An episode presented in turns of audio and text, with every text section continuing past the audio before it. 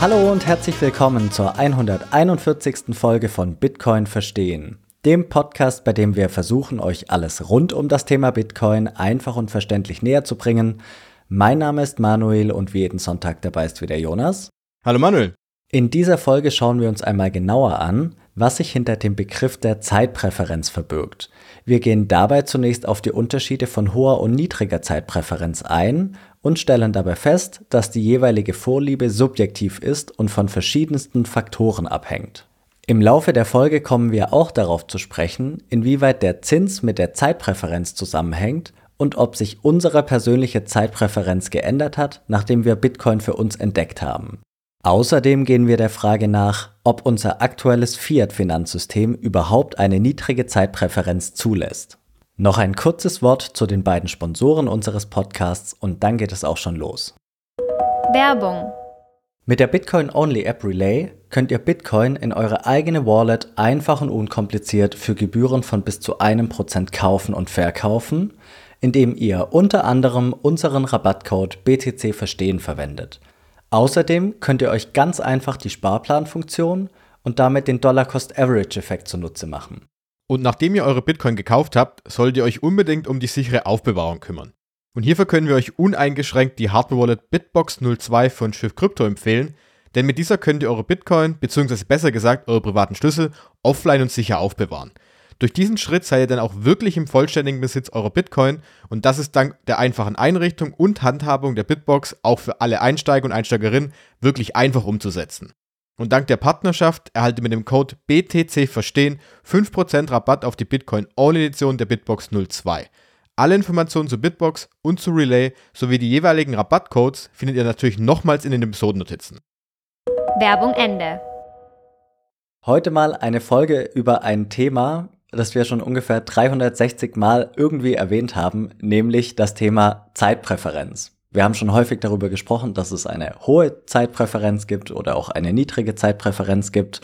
Wir möchten uns eben in dieser Folge mal anschauen, was es eigentlich damit auf sich hat, ähm, welche Faktoren damit einhergehen, also warum ist es bei manchen Leuten so, warum ist es bei manchen Leuten so. Wir schauen uns an, ist es gut, ist es schlecht, gibt es was, was für das eine, was für das andere spricht und noch ein paar weitere Dinge. Genau, fangen wir einfach an. Fangen wir mal an mit einer Definition. Was hat es denn damit auf sich, mit diesem Begriff Zeitpräferenz? Die Zeitpräferenz kommt oder ist ein Konzept aus der Volkswirtschaftslehre, Wirtschaftswissenschaften und es beschreibt im Grunde genommen eigentlich nur, dass Konsumenten, also in dem Fall meistens ja Menschen, ihren Konsum von Gütern und Dienstleistungen eben dem Kons in der Gegenwart präferieren, im Gegensatz zu dem, dass man das Ganze in der Zukunft vorzieht. Heißt also ganz einfach ausgedrückt, du hast jetzt ein Gut vor dir liegen und du entscheidest dich jetzt, möchte ich das genau jetzt konsumieren, entweder essen oder verbrauchen oder was auch immer, oder ich entscheide mich dafür, dass ich das Ganze in der Zukunft mache. Und ähm, da können wir auch ein bisschen schon mal den Bogen spannen zu dieser Folge vor zwei Wochen, als wir das Thema die Werte angesprochen haben, weil das Ganze war ja auch subjektiv. Und genauso sind die Zeitpräferenzen subjektiv. Denn wir haben unterschiedliche Zeitpunkte zur Wahl dieses Konsums. Ich kann das Brot, was bei mir im, in der Küche liegt, natürlich nur einen bestimmten Zeitraum essen, aber ich kann es jetzt essen oder ich kann es übermorgen essen zum Beispiel. Und wir Menschen haben ja unterschiedliche Bedürfnisse und Ziele, das hatten wir damals ja auch angesprochen. Das heißt also, wir müssen unsere Ziele auch subjektiv irgendwie einordnen. Das machen wir ja alle Tag für Tag. Für Tag. Entweder esse ich oder ich arbeite zum Beispiel. Und Arbeit oder Essen ist natürlich in diesem Fall wichtiger als die Arbeit. Und da finde ich es ganz interessant, selbst wenn wir jetzt zum Beispiel alle Güter zu einer gleichen Anzahl da, bei, da hätten, müssten wir uns trotzdem entscheiden. Denn ich kann Dinge nur gleichzeitig machen oder ein Ding eben machen und nicht alle Sachen gleichzeitig machen. Und da haben wir eben den Punkt, dass halt da plötzlich irgendwie auch die Zeit mit reinspielt, weil eben die Zeit begrenzt ist. Und das so mal als Einleitung ein bisschen. Und du hast ja schon angesprochen, man kann es unterscheiden, diese hohe Zeitpräferenz und niedrige Zeitpräferenz. Und ich glaube, viele haben ein Problem, sich unterzuscheiden, was ist was. Deswegen gibt es diese Eselsbrücke, das Ganze auch umzumünzen in die Jetzt-Präferenz.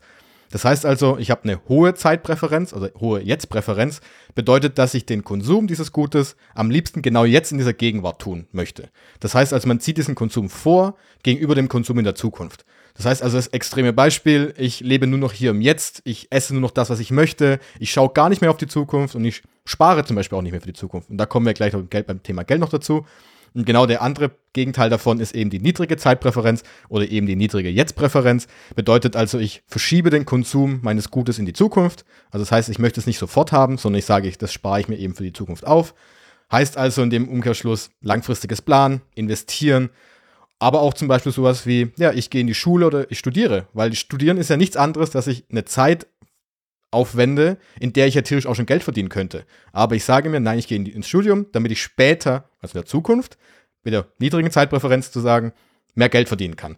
Und das sind die zwei Unterschiede. Und ähm, da gibt es keine festgelegte Skala, sondern es ist ein fließender Übergang. Und das ist auch komplett subjektiv. Deine Zeitpräferenz ist völlig anders als meine zum Beispiel. Und deine Zeitpräferenz kann zum Beispiel auch bei unterschiedlichen Themenbereichen völlig unterschiedlich sein. Das heißt also bei dem Hobby, ich meine, wenn du, du bist jetzt Rennradfahrer, du sagst, ich möchte 3000 Euro für das Fahrrad ausgeben, dann ist es jetzt deine Entscheidung, dass ich es jetzt machen möchte.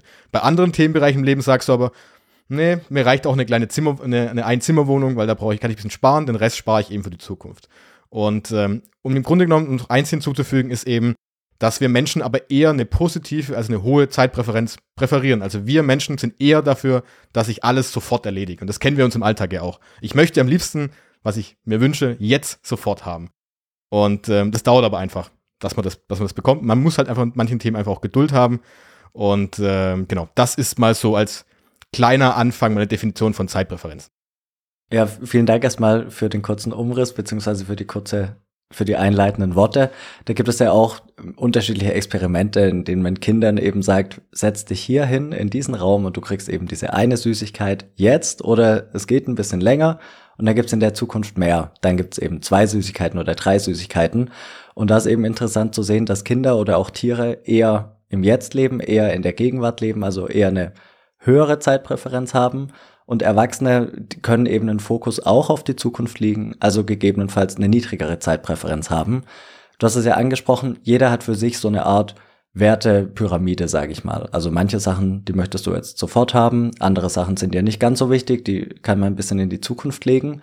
Aber grundsätzlich ist es doch schon so, wenn ich die Wahl habe, ich möchte jetzt konsumieren oder in der Zukunft, dann neigen wir ja schon dazu zu sagen, ich möchte es jetzt haben. Wenn ich keinen Mehrwert habe, zu warten, dann will ich es jetzt. Oder gibt es irgendeinen Anwendungsbereich, wo du sagst, ist eigentlich egal, wenn ich das gleiche jetzt haben kann oder in der Zukunft, das Produkt ist genau das gleiche, dann warte ich ein bisschen. Gibt es ja keinen Grund dafür, oder? Eigentlich wenig. Also wie du sagst, wir Menschen, ähm, ja, wir wollen immer meistens die Dinge sofort haben. Und deswegen kann man auch davon sagen, dass niemand eigentlich, also es gibt kaum eine Situation, wo du austauschen würdest und sagen, nö, das verschiebe ich lieber jetzt lieber nach hinten, das macht mir mehr Spaß, als wenn ich es jetzt hätte zum Beispiel. Ähm, ich habe es irgendwo auch in einem anderen Podcast noch gehört gehabt, den wir auch, glaube ich, verlinken können. Es müsste von Patrick gewesen sein, hier Zeit, Wirtschaft und Geld, mhm, der das genau. Beispiel gebracht hatte, eben mit der, dass es die manchen Bedürfnisse aber auch einer Kombination bestehen. Zum Beispiel ähm, das Familienauto, was ich theoretisch jetzt äh, haben könnte, aber ich brauche es jetzt eigentlich noch gar nicht, aber ich möchte es in der Zukunft haben, weil dann habe ich die Familie, dann habe ich beide Sachen zusammen. Und aber ansonsten kann man, glaube ich, sagen, dass zu den meisten Fällen eben der Punkt ist, ich möchte in diesem Moment am liebsten die Bedürfnisse und Ziele, die ich jetzt habe, sofort erfüllen. Genauso der Punkt, manche Dinge kann ich aber auch gar nicht nach hinten schieben. Wenn ich jetzt nämlich Hunger habe, dann muss ich jetzt eine hohe Zeitpräferenz haben, um in den Hunger zu stillen. Weil ich kann schlecht sagen, ja, nee, Hunger, das mache ich erst übermorgen. Das lasse ich mal zur Seite liegen. Es geht ja nicht. Und da sieht man, dass man bei manchen Dingen eben ja diese eigene Entscheidung dann gar nicht mehr so treffen kann, sondern sie sind einfach naturgegeben, dass ich es auf jeden Fall durchführen muss und das auch jetzt durchführen muss. Ja, ja, auf jeden Fall. Für mich ist wichtig rauszuheben, dass es eben ähm, subjektiv ist im Endeffekt, dass du nicht sagen kannst, jemand verhält sich im Idealfall so, dass er eine Zeitpräferenz in der oder in der Hinsicht hat, sondern dass es wirklich eben auf das Individuum ankommt in dem jeweiligen Moment. Da sind wir jetzt auch bei den eingangs erwähnten internen und externen Faktoren. Wenn ich beispielsweise ich, ich lebe, wie ich die letzten zehn Tage gelebt habe, die letzten zehn Jahre gelebt habe. Und morgen gehe ich zum Arzt und stelle fest, ich hoffe es natürlich nicht, aber ich bin todkrank. Ich weiß, ich habe es noch zwei Wochen zu leben.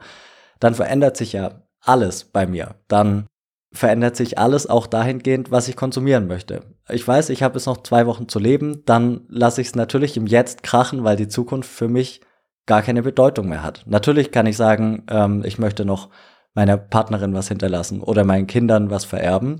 Aber wenn ich die beiden Faktoren ausklammer, dann verschiebt sich das ja radikal ins Jetzt. Und so ist es eben wichtig zu sehen, dass es eben Faktoren gibt, die das auch eben massiv beeinflussen können. Also zum Beispiel das eine ist ja das, dass du die Zeit verkürzt, was du ja gemeint hattest. Dadurch verkürzt sich ja automatisch die Zeitpräferenz, weil du hast ja nicht mehr Zeit. Wenn du zum Beispiel weißt, ich habe nur noch zwei Wochen zu leben, dann ja, Dann ist es halt so. Dann kannst du nicht langfristig planen, hast ja keine, hat, macht ja keinen Sinn einfach. Genauso wie externer Faktor, den ich glaube ich auch noch im Kopf hatte, war eben zu sagen, ich habe ähm, ja andere Vermögensverhältnisse zum Beispiel. Wenn natürlich, wenn ich jetzt sage, ich habe äh, nur wenig Einkommen, das mir gerade so reicht für das ganze Leben, die Fixkosten, die ich im Monat habe, dann habe ich ja gar keine Möglichkeit, auch langfristiger zu denken, weil ich zum Beispiel gar kein Geld habe, zur Seite zu legen. Habe ich jetzt aber zum Beispiel schon ein großes Vermögen auf der Bank liegen oder ich habe Bitcoin oder was auch immer, naja, dann kann ich auch anders im Kopf mir das darstellen, weil ich sage, okay, ich habe sowieso schon Puffer, dann kann ich natürlich auch ein bisschen mehr hier leben, aber ich kann auch sagen, okay, ich kann mich brauche nicht so anstrengen, ich denke sowieso ein bisschen in die Zukunft und deshalb muss man da aufpassen, dass man nicht sagt, das ist für alle gleich, sondern das ist wirklich auch abhängig davon, wie deine eigene Lebensform ist und wie also deine eigenen Lebensumstände sind. Und das kann natürlich alles sein. Das kann auch sein, ob du einen festen Job hast zum Beispiel oder in welchem Land du aufgewachsen bist. Und ich glaube, das darf man nicht vernachlässigen. Ja, es ist ja schon noch ein Stück weit Luxus zu sagen, ich verzichte im Jetzt, um in der Zukunft zu konsumieren. Weil wie du gesagt hast, wenn ich jetzt Hunger habe, dann muss ich jetzt essen. Dann, dann habe ich keine richtige Wahl, ob ich jetzt das Brot esse oder das Geld zur Seite lege. Ich muss das Geld ausgeben, um eben das Brot zu kaufen. Das gleiche gilt natürlich für Strom, für Wasser, für die Miete, für was auch immer Güter des täglichen Bedarfs, die man einfach braucht. Wenn man nicht genug Kapital hat, nicht genug Geld hat, um neben dem Konsum noch was für die Zukunft zur Seite zu legen, dann stellt sich die Frage ja letztlich nicht. Dann lebt man einfach immer im Jetzt. Dann hat man zwingend eine hohe Zeitpräferenz. Aber für all diejenigen, die da den Luxus haben, mit ein bisschen Abstand auf ihren Haushalt zu gucken und zu sagen, was mache ich denn jetzt mit meinem übrig gebliebenen Geld, da stellt sich dann schon die Frage, konsumiere ich weiter, letztlich dann über das erforderliche Maß hinaus, sinnlos, oder geht's in Richtung dieser niedrigen Zeitpräferenz, dass ich in Zukunft gegebenenfalls mehr davon haben kann? Genauso kannst du jetzt, um das dann den nächsten Punkt anzugehen, kannst du von den externen Faktoren aber auf interne Faktoren genauso schließen. Da geht's ja fast schon in die Psychologie über, denn man könnte sich auch sagen, ich habe jetzt in meinem Moment, jetzt, jetzt genau in diesem Moment habe ich Wünsche, Probleme, Bedürfnisse, die ich gerne äh, erfüllen möchte. Weiß ich aber, welche Probleme ich zum Beispiel in einem Jahr habe, wenn ich sage, ich habe eine höhere, äh, niedrige Zeitpräferenz und sage, okay, ich möchte zum Beispiel für die Zukunft etwas sparen. Ich spare jetzt zum Beispiel, sage ich, jeden Monat 100 Euro, damit ich eben ein Fahrrad kaufen kann. Weiß ich aber, dass ich in einem Jahr beim Fahrrad noch haben möchte. Das Risiko ist halt immer noch da. Und genauso wie kann es natürlich auch von dir aus persönlich vorliegen, dass zum Beispiel deine Erziehung genauso in die Richtung war, dass du sagst, Manuel, wir schauen bei uns im Elternhaus darauf, dass du ein bisschen langfristiger denkst, dass du nicht sofort all deine Süßigkeiten als Kind immer nimmst und deine Geschenke bekommst und allem drum und dran, sondern dass das Ganze eben auch gespart wird, dass man schaut, dass man das aufsammelt. Und das kann natürlich auch etwas sein. Und was natürlich ganz groß ist, ist das Ausfallrisiko. Ich habe keine Ahnung, ob ich in einem Jahr noch hier bin. Ich habe keine Ahnung, ob ich nächstes Jahr noch einen Job habe. Ich weiß nicht, wo ich lebe, ob ich die Partnerin noch habe. Das sind alles Themen, die ja mit reinspielen. Das heißt also, die Zukunft ist unsicher. Das haben wir, glaube ich, auch schon häufig angesprochen. Wir können die Zukunft eben nicht ja, vorhersagen. Wir wissen es einfach nicht und da entsteht halt dieses Ausfallrisiko. Und als letzten Punkt würde ich noch hinzunehmen, die Opportunitätskosten. Wenn ich 1000 Euro spare, um fürs Fahrrad zu sparen, die 1000 Euro könnte ich jetzt aber auch nehmen und mit dir in Urlaub fliegen morgen. Ich kann aber nur eins von beiden machen und vielleicht würde uns der Urlaub mehr Spaß machen, als mein Fahrrad alleine am Ende damit rumzufahren. Wir wissen es nicht. Und deshalb, ich kann mich nur entscheiden, ähm, was ich möchte. Und da kommen auch interne Faktoren dabei dazu, die halt wieder zeigen, dass das Ganze wirklich subjektiv ist und nicht, wir nicht von dem einen Menschen auf den anderen Menschen schließen können. Auch wenn uns diese Kategorien mit gut und böse oder richtig und falsch äh, nicht sonderlich gut gefallen, würdest du sagen, das eine ist besser als das andere? Also, dass es zwingend die richtige Zeitpräferenz gibt? Wahrscheinlich nicht, wenn es auf das Individuum ankommt und die jeweilige Situation, lässt sich das ja nicht so pauschalisieren. Ich glaube, es gibt kein richtig und falsch, aber es gibt die zwei Extremen. Wenn man das anschauen würde, dann sieht man relativ schnell, dass wenn man eine hohe Zeitpräferenz äh, nimmt, für alle Menschen zum Beispiel die Extremvariante, das heißt, alle Menschen würden noch in der Gegenwart leben. Niemand würde irgendwas ansparen, niemand würde irgendeine Beziehung aufbauen, niemand würde ein Unternehmen gründen, sondern alle würden nur von heute auf morgen leben. So wie ungefähr ja früher in der, ja, in der Anfangsgeschichte unserer Menschheit, als man nur noch, es ging nur darum zu überleben, nur noch essen, essen, essen und ja, und Wasser vielleicht noch und das war es ja auch schon. Aber ich baue nichts an. Oder ich baue, zum Beispiel, genau, das beste Beispiel, ich baue keine, kein Gemüse an, kein Getreide an, weil dafür muss ich zum Beispiel warten. Ich stecke den Samen in den Boden und dann muss ich aber erstmal ein paar Wochen warten, bis ich die Ernte wieder reinholen kann. In der Zwischenzeit kann ich aber nichts tun.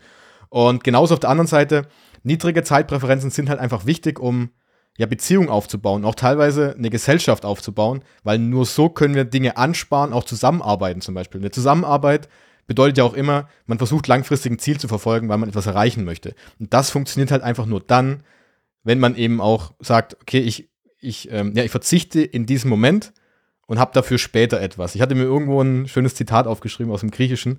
Genau, eine Gesellschaft kann nur dann funktionieren, wenn die Menschen anfangen, äh, ja, Bäume zu pflanzen, von denen sie aber wissen, dass sie wahrscheinlich niemals so runterliegen und den Schatten genießen können. sie, sie beginnen also mit etwas und du weißt nie, ob das wirklich auch in, in, in Kraft tritt. Wir wissen es einfach nicht und trotzdem fange ich an, damit etwas zu tun, weil ich zum Beispiel anderen Menschen etwas Gutes damit tue. Und ähm, das ist, fand ich irgendwie ein ganz schönes Zitat, dass es ganz gut zeigt, dass wir, wir müssen als Gesellschaft zu einem gewissen Grad eine niedrige Zeitpräferenz haben, sonst kann dieses Konstrukt, das System einfach nicht funktionieren. Ja, für die Gesellschaft insgesamt ist es gehe ich mal davon aus, oder das ist zumindest mein, mein Verständnis, dass eine niedrigere Zeitpräferenz sich schon nachhaltig eben auswirkt, weil man nicht alles auf Teufel komm raus verbraucht und damit eben Ressourcen aufbrennt, verbraucht ohne Ende, weil man eben an die Zukunft denkt. Aber für das Individuum selbst kann es natürlich Situationen geben, wo man sagt, ich würde ja gerne, äh, es geht aber nicht. Oder aber ähm, ich bin so auf das Jetzt fokussiert, dass es letztlich keinen anderen Weg, keinen anderen Weg gibt. Also für die Gesellschaft insgesamt, meiner Auffassung nach, ist es besser, wenn die Präferenz eher niedrig ist. Aber fürs Individuum kann es Situationen geben, wo es sich eben anders darstellt.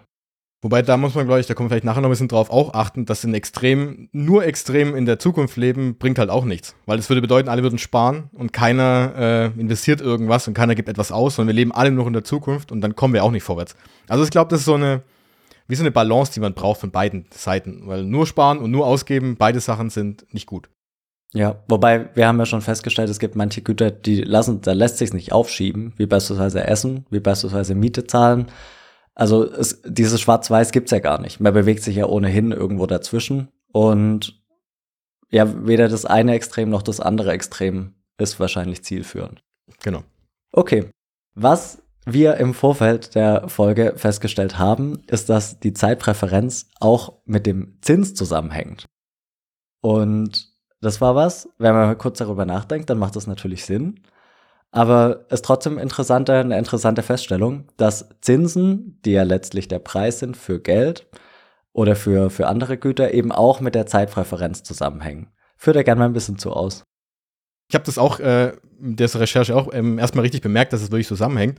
Finde ich ganz spannend, weil wir Zinsen eigentlich im, gerade im Zusammenhang nur mit Banken kennen. Die Banken geben uns derzeit keine Zinsen mehr. Und wenn man sich das mal genauer anschaut, dann hängt es, kommen die Zinsen ja eigentlich kommen wirklich wo, völlig woanders her.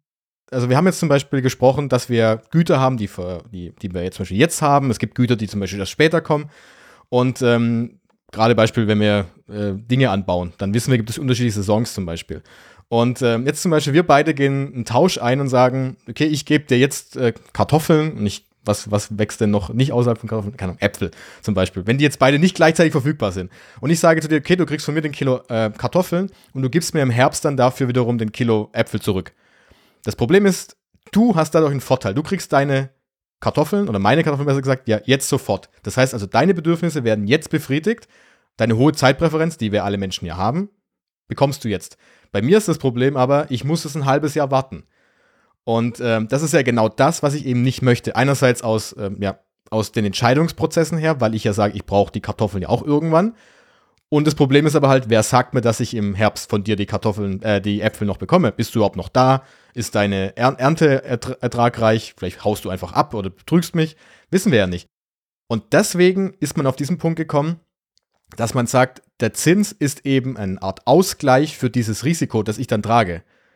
Das, nicht, nicht das Risiko, das einerseits Risiko, andererseits einfach auch diesen Zeitraum, den ich abwarten muss, weil ich eben meine Zeitpräferenz nach hinten schieben muss, weil ich ja jetzt nicht mein Ding bekomme, was ich genau haben möchte.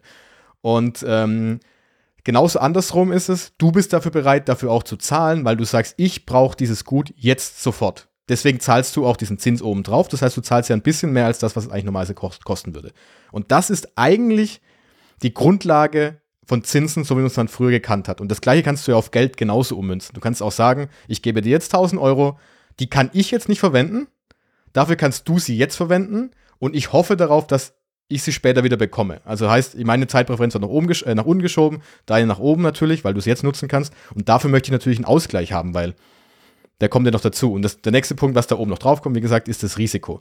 Und ähm, Jetzt ist halt die Frage, wenn man das mal auf die Bank ummünzt, naja, was haben wir denn gerade für ein System? Das ist völlig aus dem Ruder geraten. Wir haben keinen freien Markt mehr. Das heißt, wir handeln das gar nicht mehr selber aus, sondern es wird von den Banken, Zentralbanken, ja, wie wir auch schon gelernt haben, mehr vorgegeben.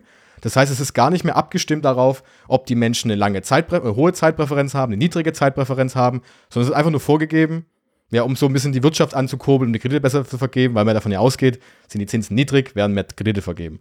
Und ähm, ein gutes Beispiel dafür ist, wie das sich eigentlich verhalten sollte. Und du hast gerade eben ja den, den, Punkt angesprochen, wenn man so ein bisschen die, den Zeitraum, den man noch lebt, nach vorne schieben würde, indem man, ein klassisches Beispiel war, glaube ich, dieser Asteroid, der auf unsere Erde fällt.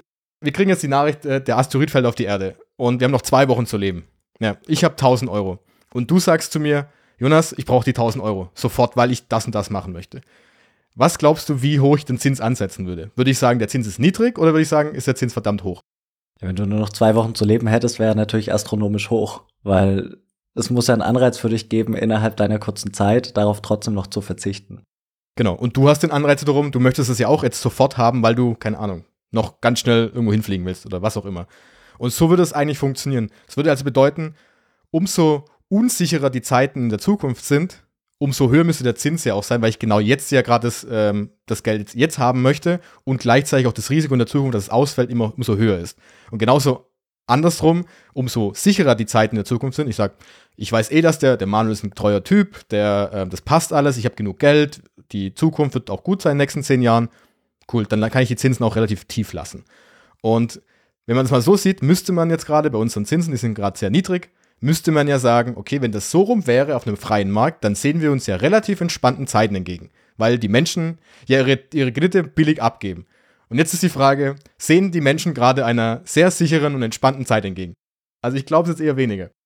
Ja, es waren ein paar paar interessante Punkte dabei. Ähm, das Zinsniveau, von dem du gesprochen hast, das ist ja im Endeffekt, wenn man so möchte, ein natürliches Niveau, das sich irgendwo einpendelt zwischen den Leuten, die sagen, ich möchte sparen und den Leuten, die sagen, ich brauche aber jetzt mehr Geld, als ich habe. Und je nachdem, wie viele Leute da aufeinandertreffen, auf der einen und auf der anderen Seite, ist es halt Angebot und Nachfrage und dementsprechend kommt eben der Preis obendrauf in Form des Zinses, den man zahlt. Und dann ist es auch so, wie du sagst, es kommt, hängt natürlich von unterschiedlichen Faktoren ab. Zum einen, wie ist die Ausgangssituation? Kann ich sicher sein, dass ich es zurückkriege? Also man kriegt, hat so diesen Risikozuschlag.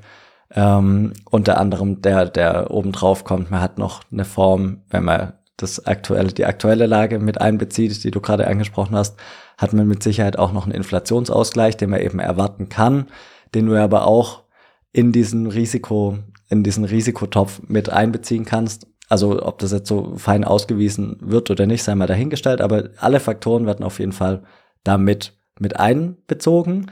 Und dann würde sich eben ein natürliches Niveau bilden zwischen denen, die sagen, ich, ähm, ich spare, ich brauche das Geld aktuell nicht, und denen, die Geld nachfragen. Es würde so lang hin und her geben, bis die Zinsen so hoch wären, dass vielleicht manche Kreditnehmer sagen würden, nee, also für diesen hohen Zins, da nehme ich keinen Kredit auf, da werde ich vielleicht doch lieber zum Sparer und spare vielleicht, bevor ich dann konsumieren kann. Also es ist eben so eine Wechselwirkung von beiden Seiten. Und das Ergebnis wäre eben ein Zinsniveau, das ja letztlich ein natürliches Niveau ist. Und jetzt haben wir aber eine andere Situation, weil bei uns werden die Zinsen ja vorgegeben, wie du gesagt hast. Und da stellt sich halt die Frage, ist das noch ein Zins im originären Sinn oder ist das jetzt irgendwie was anderes geworden? Und naja, da ist es eben so wie du auch gerade gesagt hast. Die Idee ist ja, dass wenn der Zins niedrig ist, dass dann eben mehr Kredite genommen werden, mehr Geld aufgenommen werden kann, mehr investiert werden kann. Und das sind eben lauter Pfeile, so die Idee, in die richtige Richtung, nämlich in Richtung Wirtschaftswachstum. Ähm, aber dieses Zinsniveau ist dann eben kein natürliches mehr, wie wir es jetzt beschrieben haben, sondern eben ein vorgesetztes. Das, also das Zinsthema finde ich sehr spannend. Ich glaube, da können wir auch mal eine eigene Folge noch drüber machen, weil da was da noch auch in der Banken Bankensystem gerade abläuft, im Finanzsystem. Aber ich finde es sehr interessant, das mal aus dieser Ecke so ein bisschen zu betrachten, dass dieses Zins, Zinsthema wirklich auch von diesen Zeitpräferenzen ja auch herkommt. Und das finde ich, glaube ich, ganz, ganz interessant, das auch mal mitzunehmen aus dieser Folge vielleicht. Gut, wenn wir es jetzt schon angerissen haben, das aktuelle Finanzsystem, das aktuelle Geldsystem, ist es denn möglich, in unserem aktuellen Fiat-Geldsystem überhaupt eine niedrige Zeitpräferenz zu haben oder widerspricht sich das? Weil wir haben es ja gerade angerissen, wir haben ja die Inflation, das Geld entwertet. Das heißt, also der Geldwert entwertet. Das heißt ja, ich bin schon irgendwie ein Stück weit getrieben, eher jetzt zu konsumieren als später, weil ich weiß, bis ich mir ein Produkt in der Zukunft kaufen kann, hat mein Geld schon wieder weniger Wert. Und das führt ja dann dazu, dass ich es lieber im Jetzt habe. Und das funktioniert eben nur dadurch, dass ich mir Kredit nehme, dass ich das Geld eben im Jetzt habe, fremdfinanziert, um dann jetzt zu konsumieren. Weil ich ja weiß, die Schulden, die ich habe, werden aufgrund der Inflation in Zukunft weniger wert. Also bedingt das Fiat-System eine hohe Zeitpräferenz? Ich würde bei, bei den Grundlagen ganz kurz anfangen, glaube ich, das ist einfach, was sich daran arbeitet, weil wir haben ja gelernt, Geld hat zum Beispiel einerseits die Eigenschaft des Wertspeichers. Und Wertspeicher bedeutet ja, ich übertrage einen Wert aus dem Hier und Jetzt in die Zukunft. Das heißt also, ich nehme, ich speichere jetzt hier einen Wert und möchte den in einer Zukunft ausgeben, nutzen, da was zu kaufen, ihn zu benutzen, wie auch immer. Und meine Idee natürlich dahinter, ich möchte diesen Wert auch am besten stabil dahin bringen. Entweder halt so, dass ich genau den gleichen Wert erhalte oder sogar noch mehr im positiven Fall. Und ähm, das heißt also, wir suchen für dieses, für den Wertspeicher wie immer ja das, das, das gut, was die besten Eigenschaften hat, um da auch dieses Problem zu erfüllen. Also was kriege ich, was kann ich nutzen, um den Wert in die Zukunft zu übertragen. Und ähm, in dem Zusammenhang mit, ähm, ja, mit dem Zeitpräferenzthema finde ich es ganz interessant, weil man sich dann jetzt über die Frage stellen muss, wie schaffe ich diesen Wert auch in die Zukunft zu bringen, weil ich jetzt zum Beispiel eine Absicherung haben möchte. Bei einer niedrigen Zeitpräferenz geht es mir da herum, ich möchte einen Konsum, den ich jetzt theoretisch jetzt machen könnte, in die Zukunft zu, übertragen, um dort eben einer meiner Wünsche oder was auch immer das dann sein kann, zu erfüllen. Und natürlich könnte ich jetzt sagen, ich möchte, äh, ja, ich möchte jetzt in, ich möchte jetzt in zehn Jahren ein cooles Fahrrad haben. Die Frage ist, wie kriege ich aber jetzt das gespeichert, dass ich in zehn Jahren ein cooles Fahrrad kaufen kann? wenn ich arbeiten gehe. Und da kommt halt das Thema Geld wieder ins Spiel, weil Geld einfach genau das gut ist, von dem ich ausgehe, dass es in der Zukunft am meisten wieder nachgefragt wird. Das heißt, ich kann in Zukunft das Geld, was ich jetzt speichere, wiederum gegen das Fahrrad eintauschen. Mit Brot oder mit, äh, mit anderen Dingen wird es halt schwierig werden, weil sie nicht halten oder weil es vielleicht auch gar keiner weiß und äh, keiner annimmt zum Beispiel. Das heißt also, man kann davon sprechen, dass Geld eben eine Absicherung für diese niedrige Zeitpräferenz in der Zukunft ist. Ich habe die Absicherung gegen die Unsicherheit in der Zukunft, die da da ist weil ich davon ausgehe, dass ich es eben nehmen kann, äh, dass ich es da wieder ausgeben kann. Und jetzt, wie du ja angesprochen hast, jetzt, wenn wir jetzt mal von ausgehen, dass Geld eben die Grundlage von allen Entscheidungen ist, von allen Ansparvermögen, die wir haben in die Zukunft, und jetzt haben wir aber ein Geld, was eben mit der Zeit an, ja, an Kaufkraft verliert, dann kommt genau das, was du jetzt gerade erwähnt hattest, dann habe ich halt ein Problem. Weil ähm, dann bin ich, dann kommt eine Unsicherheit dazu. Ich weiß nicht, ob mein Geld in Zukunft für das Fahrrad zum Beispiel noch reicht. Und dann kann ich auch gar nicht mehr zurücklegen, weil ich sage, oh Gott, ich habe jetzt äh, einen Kaufkraftverlust von 10% jeden Monat oder jedes Jahr, dann muss ich ja mehr ansparen, um das Fahrrad zu bekommen in, in, später. Das kriege ich ja gar nicht mehr hin und das funktioniert ja gar nicht mehr. Und was passiert automatisch mit dem Umkehrschluss? Ich muss irgendwie hinterherrennen, dass ich mehr Geld zum Beispiel verdiene oder ich muss irgendwie aus dem Geld mehr machen. Und daher kommt dann zum Beispiel der Punkt, dass ich sage, ich muss das Geld investieren. Ich muss Aktien kaufen, ich muss traden, ich muss irgendwelche Risikosachen, Risiken, äh, risikoreichen Dinge erledigen oder da investieren.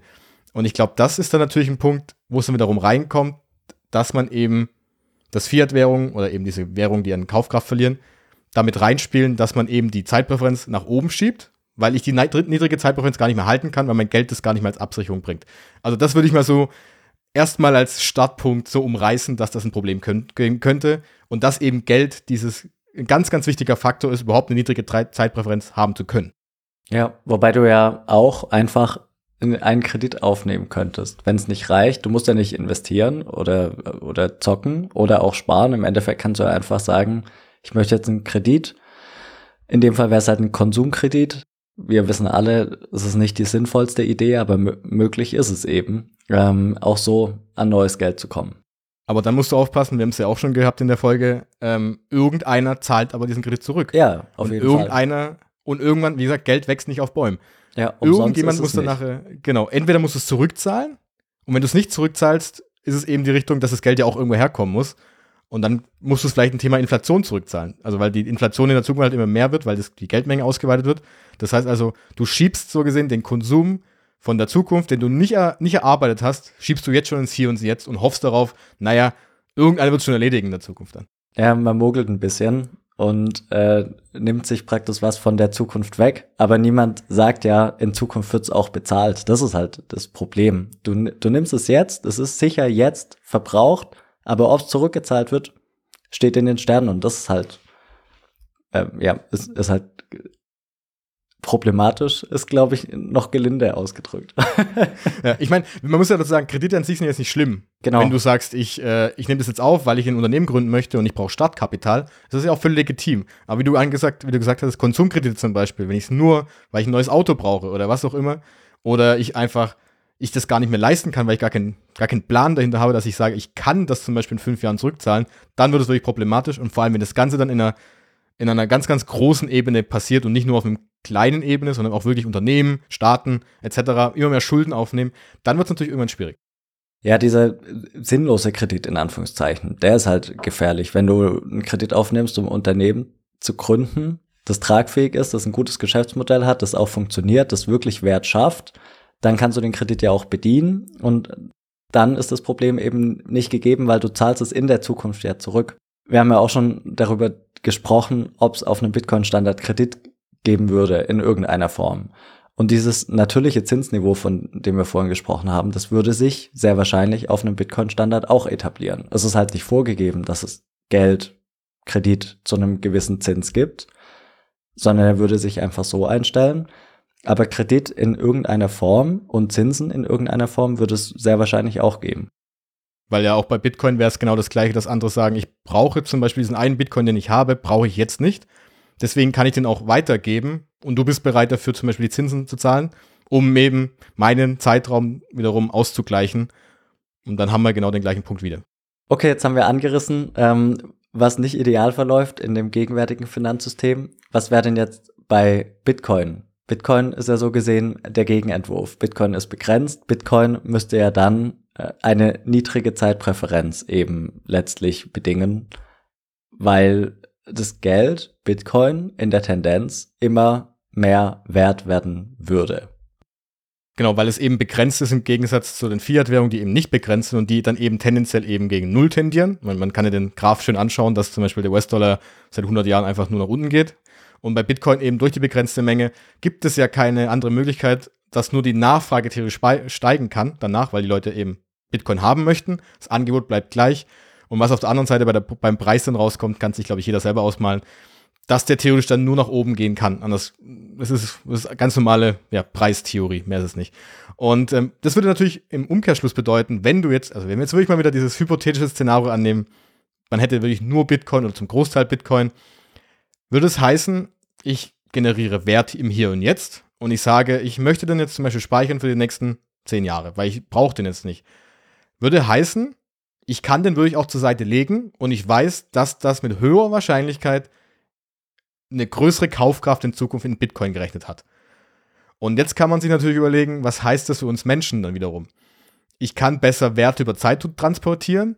Das heißt also, ich muss jetzt nicht irgendwas hinterherrennen, um mehr Geld zu generieren. Ich muss zum Beispiel, du angesprochen hast, den Kredit nicht aufnehmen, weil ich weiß, okay, ich kann auch wirklich mal ein Vermögen ansparen, das ich dann möglicherweise in Zukunft nutzen kann. Das heißt also, Bitcoin wäre dieses Vehikel, um diesen Wert wirklich mitzunehmen in die Zukunft, ohne dass ich zwischendrin noch mal so ja, durchrennen muss und ich äh, Risiko gehen muss. Und ich könnte wirklich mal wieder, ja, wie wir auch schon angesprochen hatten, ja, wieder sparen. Ich kann wirklich wieder sparen und muss nicht investieren in etwas, um dann das Risiko äh, zu erhöhen, weil ich eben etwas Risikoreiches ähm, ja, ähm, investieren muss. Und ähm, dann kommt natürlich, wie gesagt, das ist nur eine Theorie. In der, in der Theorie könnte das so ablaufen und das könnte natürlich auch viele Auswirkungen haben, weil ja, ja, das ist schwierig. Also wie gesagt, ich, ich mag diesen Punkt eigentlich nicht, wenn man so in die Zukunft schaut und sagt, okay, Bitcoin macht genau das und das und dann passiert genau das und das bei den Menschen. Aber da können wir, glaube ich, drauf, gleich drauf eingehen, was die Menschen oder was, welche Erfahrungen auch wir gemacht haben in dem Bereich. Aber Bitcoin würde eben genau das Gegenteil von dem ganzen jetzigen System darstellen. Und das finde ich auch bei dieser Folge ganz interessant. Wir könnten über das Thema Zeitpräferenzen auch zwei Stunden sprechen und nicht einmal über Bitcoin reden.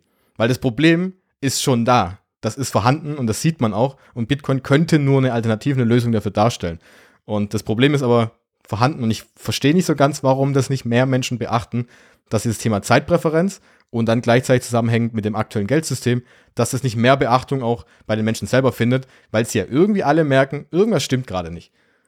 Irgendwas passt nicht. Ja, es ist halt, es ist halt beides sehr weit weg. Also die Inflation jetzt im gegenwärtigen Ausmaß, die nehmen alle wahr. Inflation in der Größenordnung 2%, natürlich auf lange Sicht nimmt die auch jeder wahr. Auch im kurzen Zeitraum nimmt die natürlich jeder wahr, aber nicht so, dass es ein Problem wäre. Das sagen wir, wir haben es ja schon von Anfang an gesagt, alle in der Bitcoin-Welt sagen das. Diese zwei Prozent ist eigentlich eine Frechheit, dass die Kaufkraft jedes Jahr um zwei Prozent abnimmt.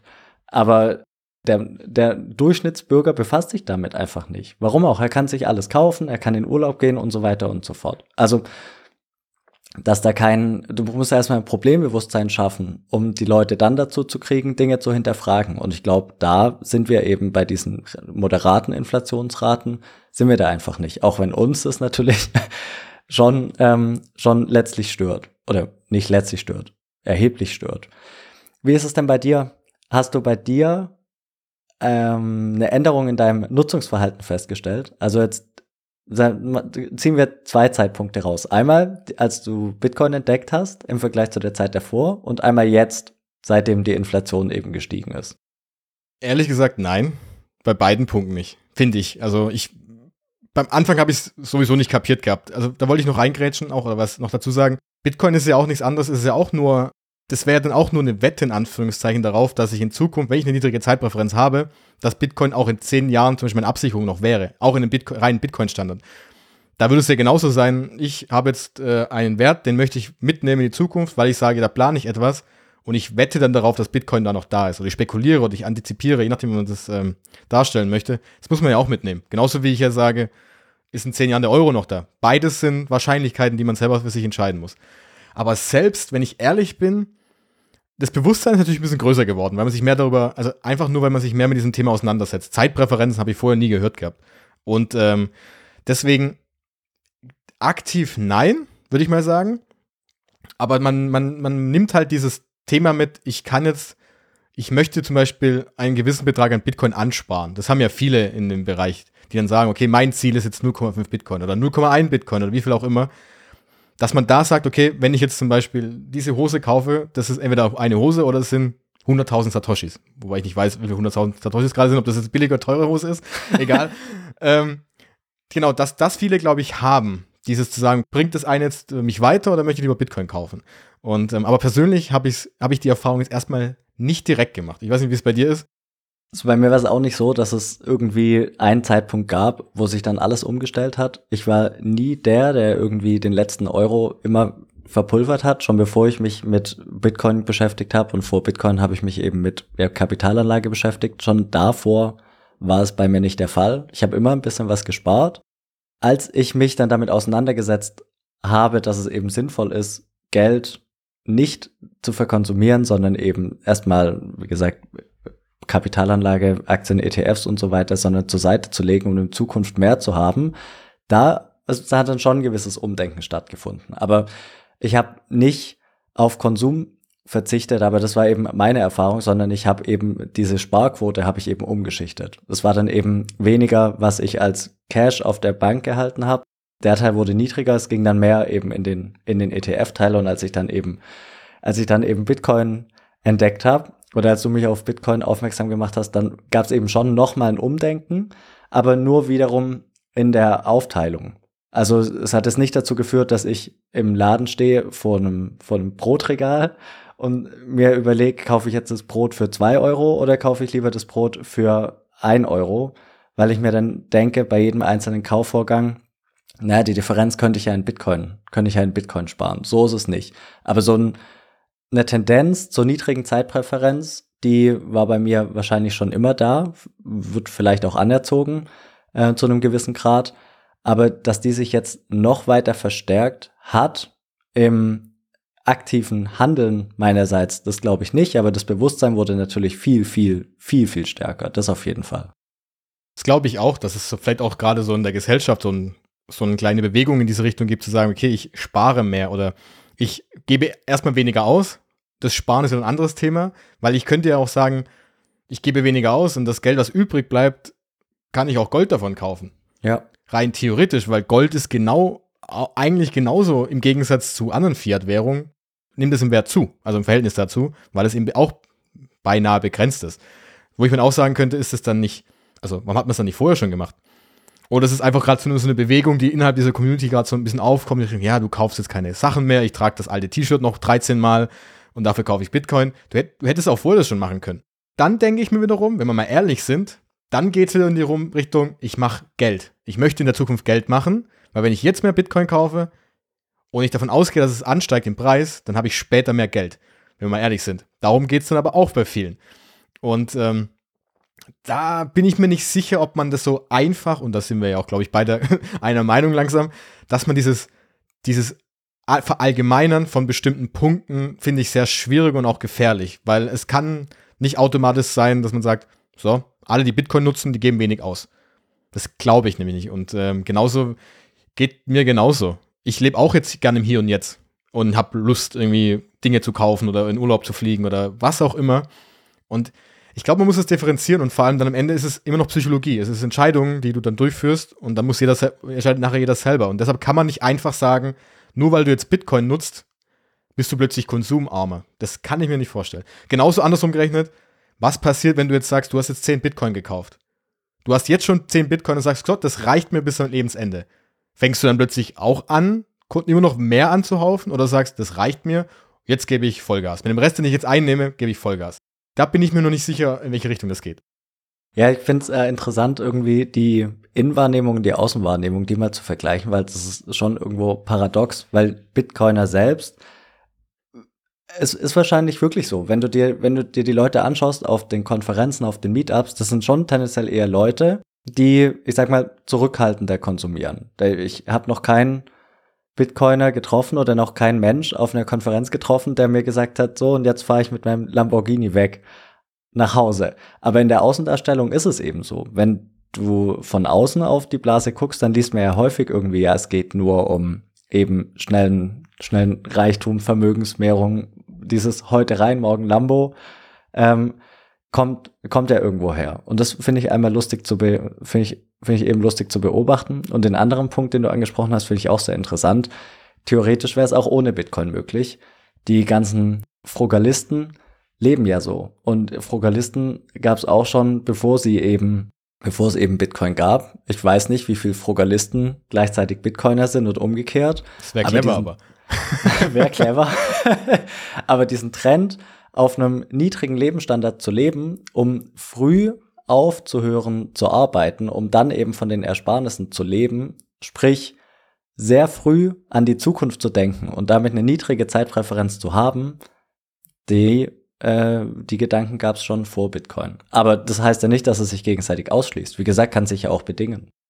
Genau, genau, das meine ich ja auch. Das Problem ist, wenn ich jetzt, wenn ich jetzt Frugalist wäre. Frugalisten sind ja, glaube ich, das sind eben die, die relativ viel arbeiten am Anfang und versuchen dann es anzusparen und dann ab einem bestimmten Zeitpunkt so früh wie möglich von diesem Ersparten zu leben. Das ist, wenn ich es richtig verstanden habe, oder? Das ist so die Definition. Genau, also das sind, das sind Leute, die eine extrem hohe Sparquote haben. Meistens sind es auch Leute, ich glaube, es kamen aus den USA, da aus dem Tech-Sektor, die halt ein Einstiegsgehalt von ja, über 100.000 Dollar haben, dann davon 80 Prozent oder noch mehr zur Seite legen und eben gemessen an ihrem Einkommen einen relativ moderaten Standard haben, um dann eben früh zu sagen, so, jetzt fällt das Beil, ich gehe mit 32, 35, 40 gehe ich in Rente.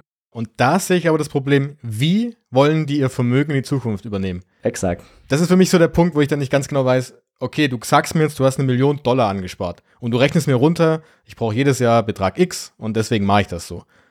Dann sage ich, okay, aber hast du die Kaufkraft mit eingerechnet und was passiert in zehn Jahren, wenn die Inflation doch noch höher ist?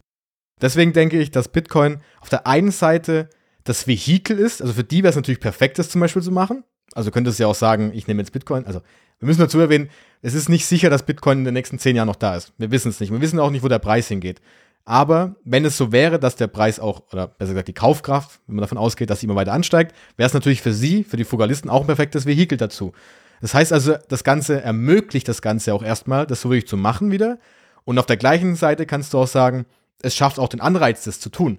Weil wenn ich jetzt weiß, ich habe jetzt ein Geld, was würde ich mit der Zeit eben an Kaufkraft wieder gewinnt, dann habe ich zum Beispiel, habe ich, hab ich ja erstmal die Möglichkeit zu sagen, okay, ich bin jetzt 20, jetzt gebe ich 10 Jahre Vollgas. Ich gebe wirklich 10 Jahre Vollgas, ich spare so viel ich kann, ich arbeite so viel ich kann und dann lege ich es zur Seite, weil da eben sowas wie Bitcoin ist. Dann kann ich mir das schon vorstellen, dass es funktioniert. Aber bei den Fokalisten verstehe ich gerade nicht ganz, also ja, ist ein cooles Konzept, habe ich auch schon häufig davon gehört, Aber ich würde mal gerne interessieren, wie das dann, ja, wie die das sich vorstellen in der Zukunft mit einer, mit einem Euro, der halt einfach, ja, mit 10% pro Jahr verliert. Das äh, wird dann langsam irgendwie eng. Ja, aber da sind wir wieder bei dem Problem, dass das Bewusstsein, glaube ich, einfach fehlt. Auch bei den Leuten. Weil die Leute, die ist natürlich pauschal, wird nicht für alle gelten, aber die rechnen halt durch, was, was brauche ich für diesen Lebensstandard und dann schauen sie, okay, ähm, wenn ich das anlege und Dividenden oder Zinsen oder was auch immer, irgendwelche Ausschüttungen bekomme, dann reicht mir das eben. Dann reicht mir das für den Rest meines Lebens, weil ich an dieses angesparte Kapital, das ja die Erträge abwirft, nicht ran muss. Aber die wichtige Frage ist ja die, die du aufgeworfen hast. Wie gleiche ich sowas aus, wie jetzt beispielsweise die Inflation? Wenn du anfängst mit 20, der deinen Plan machst bis 35, 10 oder in meinem Beispielsfall 15 Jahre durchziehst, Geld zur Seite legst ohne Ende und dann möchtest du aufhören. Und dann stellt man fest, irgendwie ist ja ein Rechenfehler drin, nämlich in Höhe von jetzt beispielsweise 10%. Da ärgert man sich ja tierisch. Und klar, die Frugalisten, die leben das extrem, aber letztlich trifft es ja jeden von uns, der jetzt Geld sparen möchte und in die Zukunft mitnehmen möchte. Und Tja, das ist, ist wirklich schwierig. Ist wirklich schwierig. Am Ende, also das heißt scheitern, am Ende ist dieser wichtigste Punkt, ist dieser Wertspeicher in die Zukunft. Da hängt alles davon ab. Wenn der Wertspeicher stabil ist, also wenigstens also stabil in der Hinsicht, dass der, die Kaufkraft gleich bleibt oder sogar noch mitgeht, also nach oben steigt, das ändert so viel. Das ist verrückt. Und ähm, dass das nicht stärker angegangen wird, zu sagen, okay, wir müssen diese unterliegende Basis ändern. Und das hatten wir, glaube ich, auch schon so hunderte Mal in diesem Podcast auch genannt. Wir versuchen die ganze Zeit in diesem System die Symptome zu ändern. Wir versuchen die irgendwie zu lindern. Die Versicherungsanbieter im ETF-Thema, alle Fonds etc., was wir da so draußen haben, was in den letzten Jahren immer mehr wird, der, Finan der Finanzsektor wächst immer weiter an, ist, kommt nur daher, dass die Menschen eben auf der einen Seite natürlich einen niedrigen Zeitpräferenz natürlich auch präferieren in, in Zukunft, weil sie ja später irgendwie auch was davon haben möchten. Auf der anderen Seite werden sie aber dazu gezwungen, im Hier und Jetzt einfach mehr Geld zu machen, weil sie nicht mehr hinterherkommen. Und ich fand dann ein cooles Beispiel, das war ein Bild, dass wir unser Leben so darstellen können, also die Zeitpräferenz, die sich in unserem Leben so entwickelt, wie wenn du einen Berg hast. Oben als Kind fängst du ganz, ganz oben an. Du wachst morgens als Kind auf und hoffst, Hauptsache, ich kriege eine Milch jetzt. Das ist dann egal, was da morgen ist. Und es ist auch egal, was eine Stunde ist. Und umso älter du wirst, irgendwann fängst du ja an, dann bist du in der Schule. Dann fängst du an, du denkst, oh, ich muss nächste Woche die Klassenarbeit schreiben.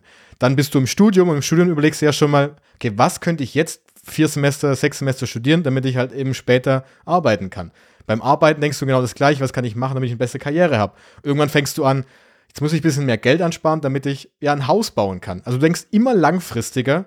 Klar, wenn du dann noch älter bist, dann wird es wahrscheinlich sein, dass deine Zeitpräferenz ein bisschen hochgeht, weil du sagst, ah, jetzt möchte ich zum Beispiel mit Enkelkindern noch unbedingt in Urlaub fliegen, dann geht das Geld auch aus. So sollt, sollte eigentlich das Ganze ablaufen. Und so würde es auch ablaufen, wenn ich mein mein Geld, was ich zum Beispiel von den 20 bis 30er Jahren erarbeitet habe, auch mitnehmen kann. Passiert aber bei Fiat-Währung gerade nicht. Bei Fiat-Währung stelle ich mir das eher gerade so vor, du fährst zwar runter, bis du halt ein Studium hast, das geht bei den meisten in Deutschland noch, weil wir eigentlich keine Studiengebühren zahlen. Und plötzlich, wenn du denkst, jetzt baue ich mein Haus oder was auch immer, dann kommen immer so kleine Hügel wieder rein, die, ich, die dann plötzlich Zeitpräferenz nach oben gehen, weil ich denke, Mist, ich muss jetzt Geld machen, weil ich das brauche. Ich muss einen Kredit aufnehmen oder ich muss äh, Geld machen, um ein Haus zu bauen. Und dann bist du da drin, ich nehme Geld von Haus auf. Und was bedeutet das? Ich muss alle meine Entscheidungen, die ich ab sofort in meinem Leben treffe, daraus ausrichten, weil ich den Kredit zurückzahlen muss. Und das finde ich so verrückt, wenn man sich so mal darstellt, merkt man erstmal, welche Auswirkungen dieses Thema auf diese Zeitpräferenz von Menschen hat. Und diese Zeitpräferenz ist ja nicht nur dieses einfache, salopp gesagte, naja, dann esse ich halt den, den, das Marshmallow hier und das zweite Marshmallow lasse ich mal rechts liegen, sondern es geht da um dein ganzes Leben und du hast halt nur eins davon. Und ich will jetzt nicht philosophisch werden, aber du hast halt einfach nur eins davon. Und du kannst einfach nur einmal ansparen. Und wenn das halt nicht funktioniert, dann bist du einfach, ja, hast ein Problem. Ja, dann das kann man so Verrückt, sagen. das finde ich verrückt. ja, es ist auch verrückt, weil man sich, oder weil sich das die wenigsten Leute halt einfach vor Augen führen, was es heißt. Und generell sollte es so sein, wie du gesagt hast, dass es am Anfang halt eher ums Jetzt geht und je älter man wird, haben wir auch eingangs erwähnt, sollte ein Bewusstsein dafür entstehen, dass man auch ein bisschen an die Zukunft denken muss. Ist ja auch okay, dass das Kinder eben weniger gut können als Erwachsene. Aber das Problem ist ja, dass es auch immer weniger Erwachsene können. Wenn du dir anschaust, die, die Leute, die sich jetzt verschulden für irgendein Konsumgut, die Anzahl wächst eben. Und das ist kein, kein gutes Signal. Und es stellt sich halt die Frage, woran liegt es? woran liegt es? Und es liegt sicherlich nicht daran, dass die Leute auf einmal irgendwie im Vergleich zu vor 50 Jahren irgendwie dümmer sind oder weniger gut mit Geld umgehen können oder schlechter mit Geld umgehen können. Das ist einfach, meiner Auffassung nach, Auswirkung oder Ausfluss von dem Finanzsystem, wie wir es jetzt haben, weil unbewusst die Leute schon getrieben werden. Sie werden halt getrieben, weil sie wissen, morgen ist das Geld weniger wert. Bei uns jetzt auch mit 10%, 8 oder 10%. Natürlich noch nicht in dem Ausmaß wie jetzt in der Türkei, wo die Inflationsrate ja noch deutlich höher ist. Aber das macht eben was, macht was mit dem Einzelnen persönlich, treibt es einen eben an. Und man schaut natürlich, auch wenn man sagt, ich bin frei von Vergleichen, man schaut natürlich ein bisschen nach rechts und links. Was machen deine Freunde, was machen Nachbarn, was machen Bekannte, was macht die Familie? Schaut man natürlich nach rechts und links. Und so wird man dann schon animiert und das ist dann, glaube ich, so ein Prozess, dass es eben sukzessive immer weiter dazu führt, dass man immer, immer, immer mehr im Jetzt lebt, weil man irgendwie sagt, naja, irgendwo muss das Geld ja hin. Und das in Kombination mit, ich kann, also irgendwo muss das Geld hin, weil ich kann es ja nicht sparen.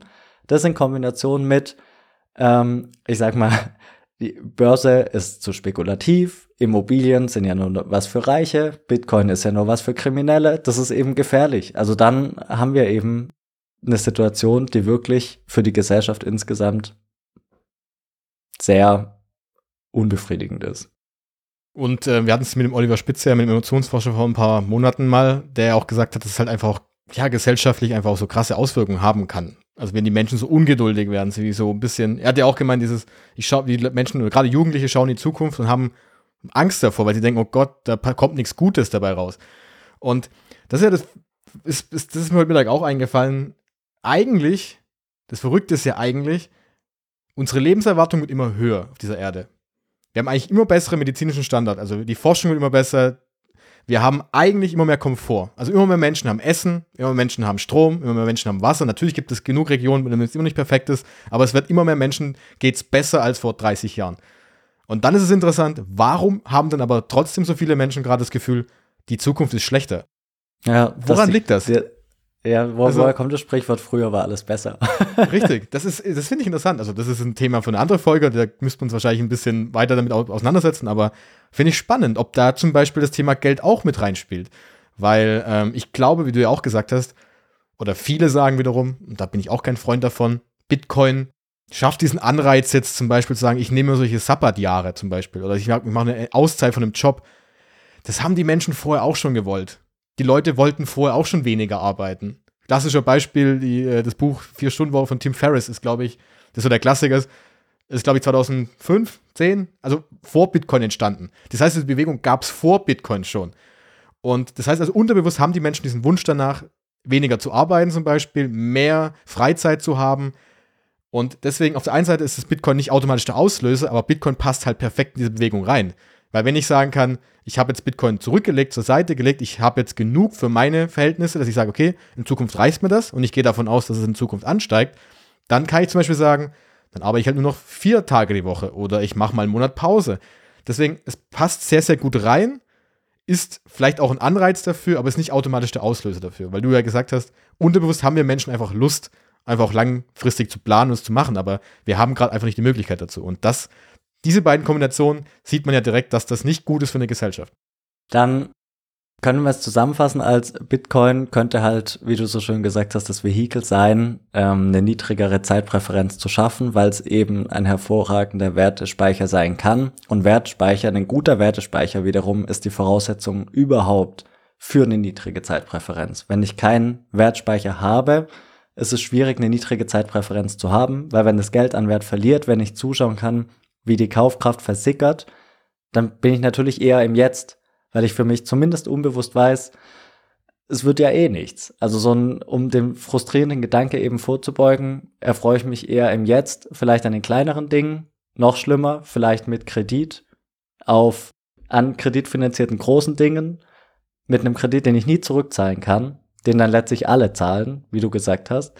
Und wenn wir ein Geld hätten, ein Geldsystem hätten, das eben nicht so ist, das das Gegenteil davon ist, dann wäre natürlich eine niedrigere Zeitpräferenz eher gängig, als sie es jetzt ist. Genau, so würde ich es zusammenfassen. Und ähm, man muss aber, glaube ich, darauf achten. Erstens, die Frage ist, Ob das dann auch wirklich so aussieht, wir wissen es nicht. Und ich glaube auch, ich würde niemals darauf wetten, dass alle Menschen plötzlich in den Bitcoin, also wenn wir wirklich mal dieses hypothetische Szenario äh, aufbauen, wir nutzen alle Bitcoin. Die Menschen werden trotzdem Geld für Blödsinn ausgeben. Klar. Weißt, also jeder wird irgendwie, keine Ahnung, sagen, ich gehe jedes Wochenende, Wochenende ins Stadion, aber ich will es gar nicht machen. Es wird immer Menschen geben, die sagen, so, das habe ich jetzt Bock drauf, ich gehe jetzt irgendwas tun, wo man sagt, man bist eigentlich völlig bescheuert. Das wird genauso passieren. Aber was, was halt, glaube ich, was, glaube ich, schon ausreichen würde, dass man einerseits überhaupt diese Möglichkeit hat und das halt so ein, zu einem gewissen Grade, dass die Menschen überhaupt mal so eine Möglichkeit haben, das durchzuführen. Das würde ja schon ausreichen, weil wir, wie gesagt, die Veränderung wäre gigantisch. Also, das würde bedeuten, dass jeder einzelne Mensch plötzlich anders denkt und das passiert nicht von heute auf morgen. Das, das kann nicht funktionieren. Aber ähm, es ist eine riesige Aufgabe, aber vielleicht kann es unterbewusst so ein bisschen was verändern. Aber wie wir gesagt haben, der Punkt, der ist verdammt weit weg. Der ist nicht so mit, ja, wir fangen jetzt plötzlich alle damit an, bloß weil du jetzt Bitcoin verstanden hast, denkst du plötzlich daran, dass ich weniger ausgebe. Nee, also das glaube ich nicht. das dauert noch sehr, sehr lange, weil das würde ja auch bedeuten, dass ja, ein Großteil der Menschen Bitcoin auch so anzieht, dass sie eben für ihre niedrige Zeitpräferenz für die Zukunft auch als Sparvehikel funktionieren würde. Und bis wir dahin kommen, da müssen wir noch einige Podcast-Episoden aufnehmen, glaube ich. Wobei es vielleicht so ist, dass viele Leute sich mit, äh, ich meine, wir hatten beide die gleiche Reingehensweise. Wir waren bei eben Schule, Studium, Arbeit, Geld muss irgendwo angelegt werden, Bitcoin. Wenn du, egal wie, wie du hinkommst zu Bitcoin, wenn der Geldanlageteil davor nicht da ist, dann ist es natürlich so, dass Bitcoin halt der Zugang ist dass man sich diese, dann kommt alles, was wir, über was wir uns im Vorfeld Gedanken gemacht haben, kommt dann eben mit Bitcoin. Also so gesehen kann es natürlich ein Zugang sein, muss aber nicht der einzige sein. Ein Punkt, den ich sehr, sehr cool finde, dass sich, glaube ich, überhaupt Menschen mit diesem Thema auseinandersetzen jetzt. Ja. Mit Zeitpräferenz. Also, wie gesagt, in dieser Community wird es halt sehr cool. Es wird damit auseinandergesetzt, man fragt, was es überhaupt bedeutet. Weil ansonsten, es gibt auch jetzt die Kritiker, die würden sagen, die würden uns bei den ersten halben Stunde, glaube ich, zustimmen und sagen, dass das nicht cool ist, dass das nicht gut ist für die Gesellschaft, dass das gut nicht für die Menschen ist. Äh, und dann ist halt fehlt der nächste Schritt. Was ist dann die Lösung dafür? Und vielleicht kann Bitcoin da eben die Lösung sein. Ja, habe ich nichts mehr zu ergänzen. Wenn du nichts mehr hast, dann können wir wegen mir die Folge abschließen. Gerne, gerne. Sehr gut. Dann, ähm, ja, hat Spaß gemacht. Interessantes Thema, äh, kontroverses Thema. Aber ja, ist auf jeden Fall wert, meiner Meinung nach, da mal drüber zu reden. Nächste Woche sind wir wieder mit einem Gast zusammen zu hören. Es wird wieder ein bisschen, bisschen Praxis, praxisnah und technischer, glaube ich, nächste Woche. Genau, ein bisschen praxisnah. Genau. so als Mischung. Jo, hören wir uns nächste Woche. Genau, bis dann. Ciao. Ciao.